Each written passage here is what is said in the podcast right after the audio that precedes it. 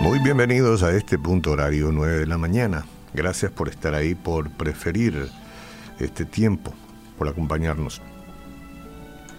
Qué maravillosas palabras encuentro en el Salmo 34 del 8 al 10. Gustad y ved que es bueno Jehová. Dichoso el hombre, la mujer, que confía en él. Temed a Jehová, vosotros sus santos. Está hablando de los que ya decidieron por Dios luego. Temed a Jehová. Cuando dice vosotros sus santos, no está hablando de los eh, beatificados, eh, o quizás incluyan, porque en algún momento vivieron, ahora están muertos. Eh, pero para los que están en vida, temed a Jehová vosotros sus santos pues nada falta a los que le temen. Esto no es temor de terror, es temor de reverencia, de respeto, de adhesión a quien es Dios, pues nada falta a los que le temen. Después habla de algunos animalitos ahí. Los leoncillos necesitan y tienen hambre. Por eso es que los leones salen a veces a buscar a mamá o a ver qué comer en el monte. Necesitan y tienen hambre. Probablemente tienen hambre muchas veces los leoncillos. No sabemos, no vivimos en medio de, de la selva. Ahora, los que buscan a Jehová no tendrán falta de ningún bien. Tendremos pruebas, pero no tendremos falta de ningún bien los que buscan a Dios. Qué verdad tan asombrosa, señores. Nuestro Dios que creó el mundo y que es el Señor de todo, quiere que nos deleitemos en Él. Aunque nos da todas las cosas en abundancia para que la disfrutemos, todas las cosas quiere decir demasiado cosas.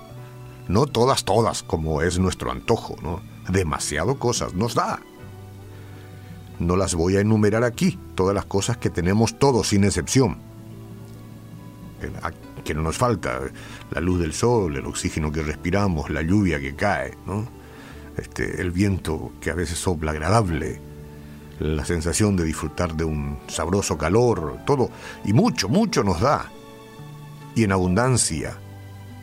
Sucede que muchas veces miramos las cosas que no tenemos nomás, pero Dios nos da todas las cosas en abundancia para que la disfrutemos. Y dice en su palabra, a los ricos de este siglo manda que no sean altivos ni pongan la esperanza en las riquezas, las cuales son inciertas, las riquezas materiales son inciertas, sino que pongan su esperanza en el Dios vivo, que nos da todas las cosas en abundancia para que la disfrutemos. Y a los que dicen que son pobres, si miran, por ejemplo, su vida y sus pertenencias o sus logros, bueno, también que no sean altivos. Los, eh, los de pocos recursos muchas veces son altivos. Y no pongan su esperanza en las riquezas, como que cuando lleguen a ser ricos entonces por fin serán diferentes. Que si llegan a riquezas materiales o no es una cosa, pero la esperanza en ellas no trae paz para nada, para nadie. Las riquezas no, no transportan la paz interior. No. No veríamos tanta gente desilusionada de la vida con mucho, con mucho dinero si fuera así. Y es importante que entendamos esto. Yo sé que es difícil entender porque todos siempre andamos detrás de sumar más cosas para, para nosotros, para la familia en su justa medida y procurar las cosas este, dentro de lo que es prudente, bien, pero poner esperanza en que cuando yo por fin tenga ganado el billete de lotería, no, no, no. Eso es necedad. La paz y la realización se logra cuando se sabe uno hijo de Dios. Cuando tiene esa certeza y solamente la vamos a tener si nos entregamos a Jesús el Salvador. No hay otra forma. No hay otra forma. Nuestro mayor regocijo debe ser Dios mismo. Las otras cosas al lado, o poco o mucha, pero nuestro mayor regocijo debe ser Dios mismo. La satisfacción que encontraremos en Él es muy superior a todo lo demás. Y no digo que las demás cosas no, no sean necesarias, pero no nos traen la paz. Ni la realización, no. Una realización relativa. Las monedas.